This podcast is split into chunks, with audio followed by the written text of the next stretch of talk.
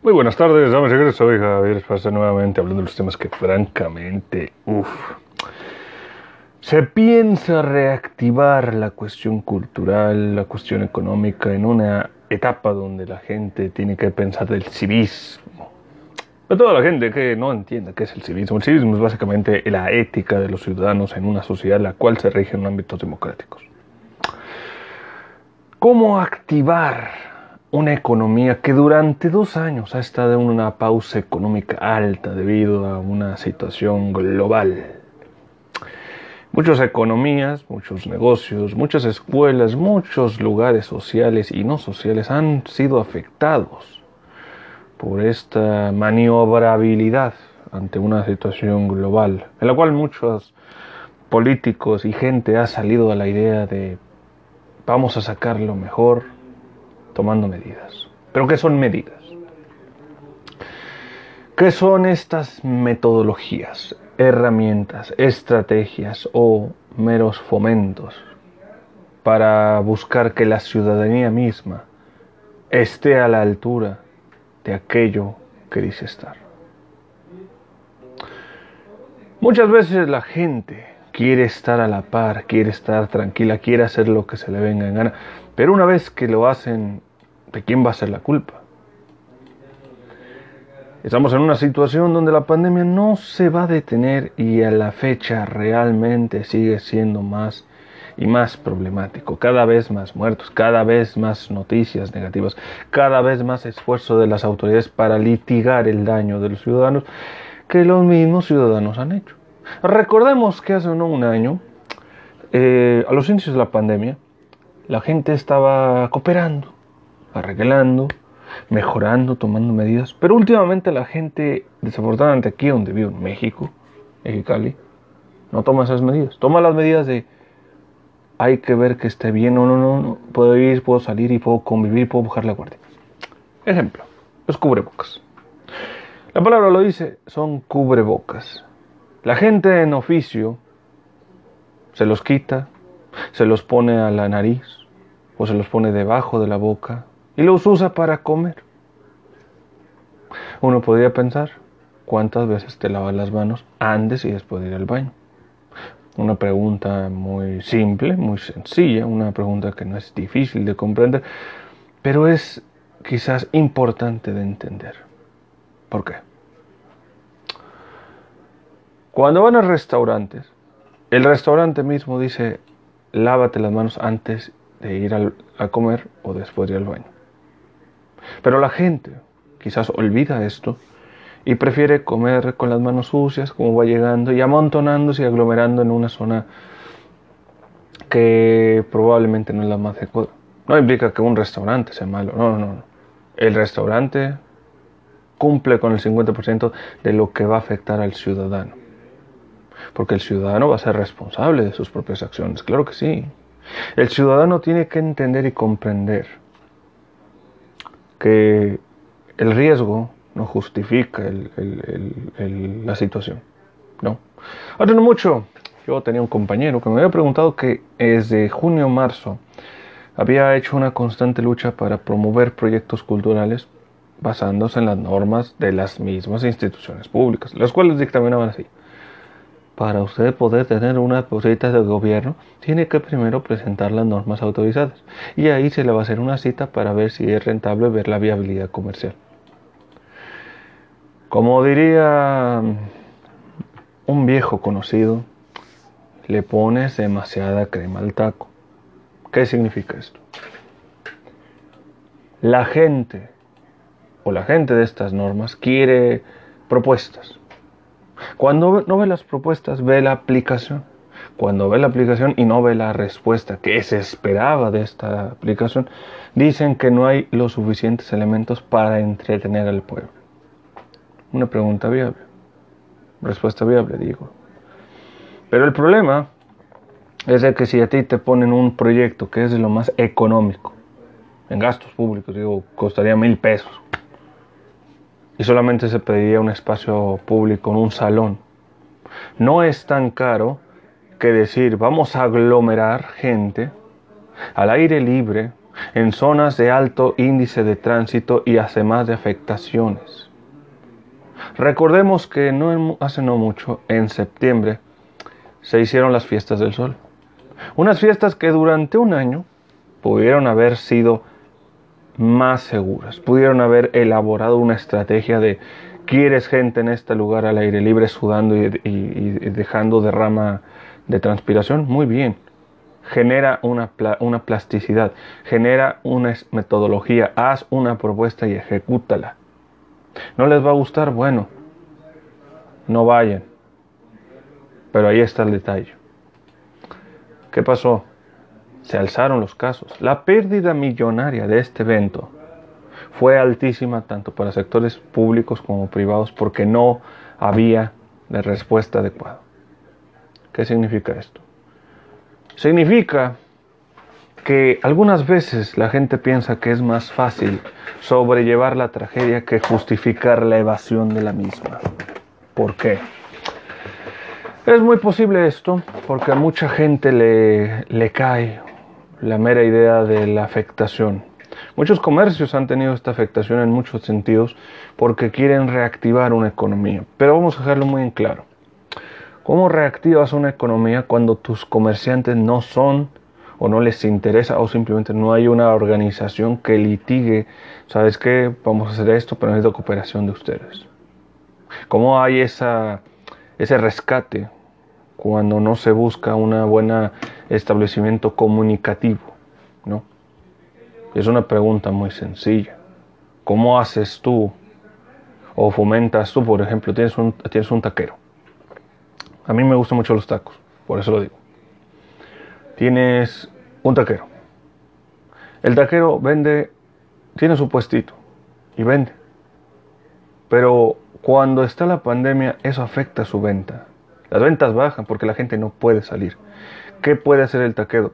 El taquero puede generar una nueva modalidad de venta. Usando las redes sociales puede promover su negocio de tal manera que la gente lo vea, tenga carisma y dé los datos suficientes. ¿Sabes qué? Me ubico en esta manera, me ubico en este lugar, me ubico de esta manera y, y ya. La gente te va a ver, la gente va a conocer tu, tu trabajo y le va a gustar. De tal manera que tendrás atención y sobre todo clientes. Pero digamos que ahora están las, las ventas virtuales. ¿Qué es la venta virtual? La venta virtual es básicamente las páginas que ofrecen los servicios de transporte de alimentos, Rappi, Didi y Uber, quienes ofrecen estos servicios de alimentos por mensajería. Y hay gente que en realidad les va, le, le gusta esta, esta modalidad económica, más bien de alimentos, y hay gente que no le gusta. Y pueden decir, no, pues que no me gusta, es que no se siente igual. Sobre todo el hecho de que tienen que pagar, y obviamente ahí está el detalle. La gente no quiere pagar. La gente no quiere invertir. Y la gente quiere justificar. Entonces, qué ocurre realmente. ¿Quieren trabajar? ¿Quieren hacerlo bien? ¿O quieren justificar la mediocridad? ¿Por qué se habla de mediocridad? ¿Por qué se habla de este tema tan simple? Bueno, se habla de este tema complicado, quizás por el hecho de que hay mucha gente. Continuando la situación, eh, los problemas pueden venir en muchas maneras. Ahora, ¿qué puede ocurrir? Bueno, la gente piensa que decir no hay tiempo para promover la cultura u otras cosas. Yo pregunto, y fue una situación que a lo mejor voy a compartir con el respetable.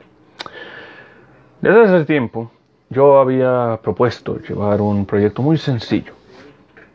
Pinturas de la representación de la Universidad de Mexicali antes de la festividad de Mexicali. Las pinturas iban a ser simples, y no iban a ser complicadas, ¿verdad? Yo tenía todo. Y si no, yo lo consigo. Ahí hacía la cotización, la indumentaria, la documentación necesaria y ahí. Pero ¿por qué? Curiosamente, ¿Por qué no se tomó la oportunidad de ver esto como una posibilidad de trabajo? ¿no? Es una cuestión muy sencilla.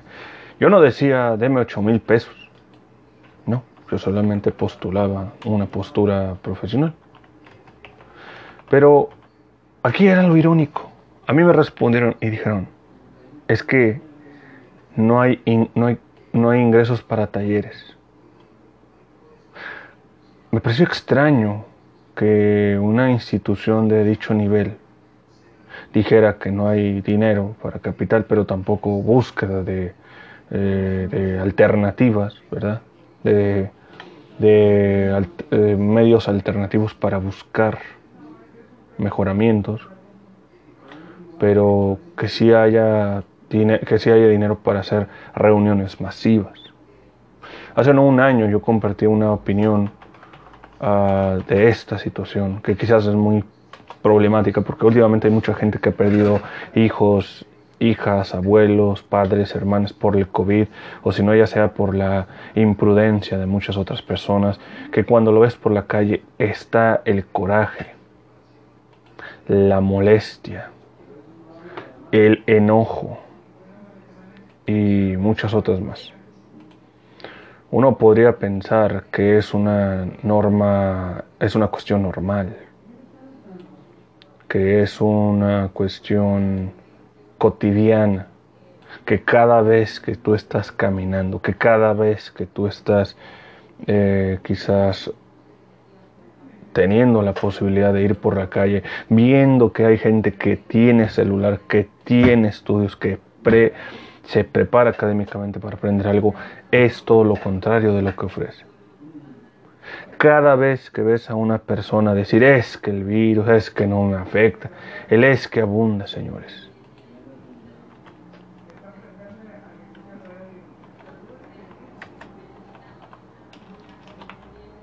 El es que abunda. Pero la gente está en ese sentido de no querer ver lo evidente.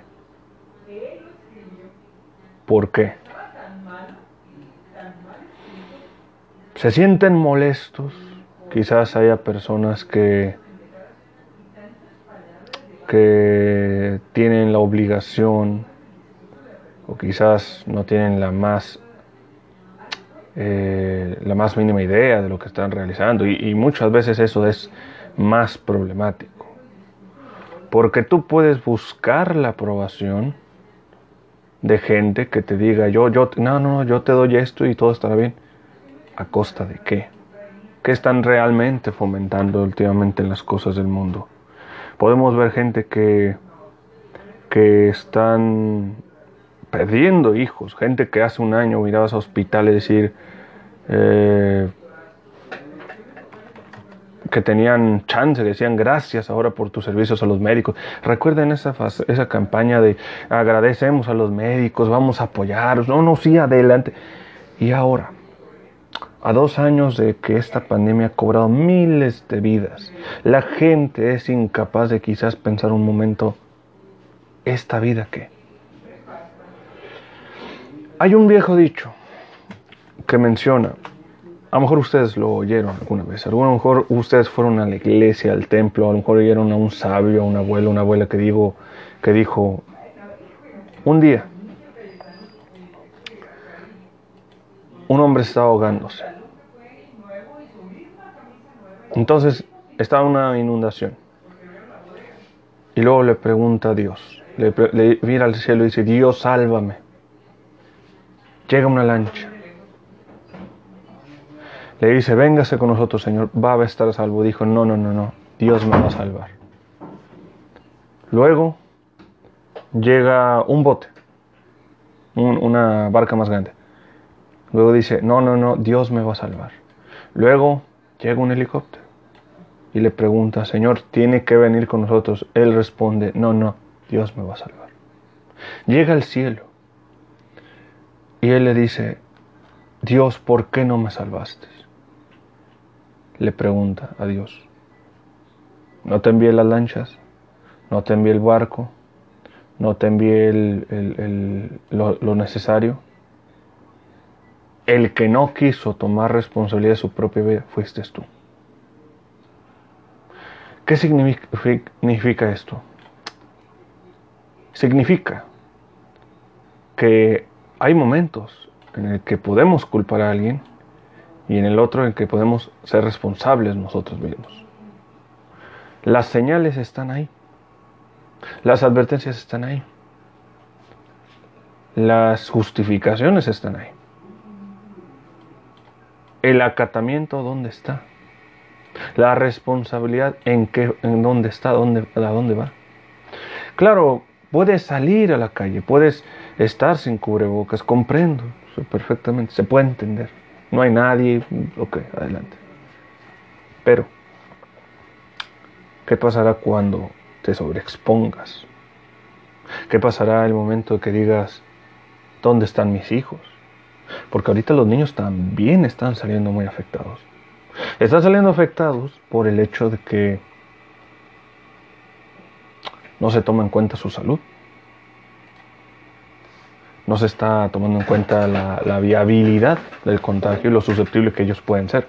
Porque al ser pequeños pueden pensar, ay, no les va a pasar nada. ok. Supongamos que a los niños no les pasa nada. Al igual que la viruela, la difteria, la gonorrea, la hepatitis y otras muchas enfermedades, incluso la viruela o el tétanos. Pero el hecho de que no les pase no significa que hay que sobreexponerlos. Para que se den una idea de qué significa la sobreexposición, la sobreexposición implica de que cuando hay una especie de composición negativa o dañina en el cuerpo humano, el cuerpo humano se sobreexpone, sobrevive la enfermedad o demás, pero está muy dañado, haciendo que todo su sistema esté deteriorándose a un ritmo alarmante. Y debido de que el, niño puede, a lo mejor decir, agarró inmunidad, puede que haya agarrado, pero también agarró una evolución del virus que se hospedó en un huésped, eh, un cuerpo joven con más nutrientes a tomar. Y esto hace que la enfermedad mute en el niño y a su vez se vuelva un peligro para la gente misma. Algo de biología básica, señores. Para concluir, damas y caballeros, ¿qué puedo decir al respecto? ¿Qué puedo decir? La gente tiene ojos, pero no tiene cerebro. La gente tiene cabeza, pero no piensa. ¿Qué nos espera en los próximos años donde la gente está más adaptada a los impulsos? Como un perrito que está por la calle que le das comida y va a responder. Algo así como el teorema, como la conducta de la prueba o el examen de Pavlov, ¿no? que el estímulo afecta al sentido de comportamiento humano. Quizás es lo que está pasando hoy en día en el ser humano. Si usted piensa que es una negatividad que la gente se compare con un ser humano, con un animal, yo diría no tanto a diferencia que el animal puede aprender y el ser humano pues quizás aprenda pero no le importa, justificando la negación. Señores, me paso a retirar, muchas gracias por estar escuchando esto, saludos a toda la gente, le mando un saludo a, a la gente disponible del tema de las Cosplayer Pro, en un rato más voy a seguir otra vez el tema porque hay mucha gente que se molestó, hay mucha gente que se alegró de hablar de estas situaciones, porque hay que hablarlo, señores. Hay gente que puede ser competente y hay gente que puede eh, no serlo. Habrá situaciones, habrá momentos, obviamente, pero hay que reconocer que sus trabajos pueden ser buenos, pero no excelentes. Señores, me paso a retirar. Muchas gracias.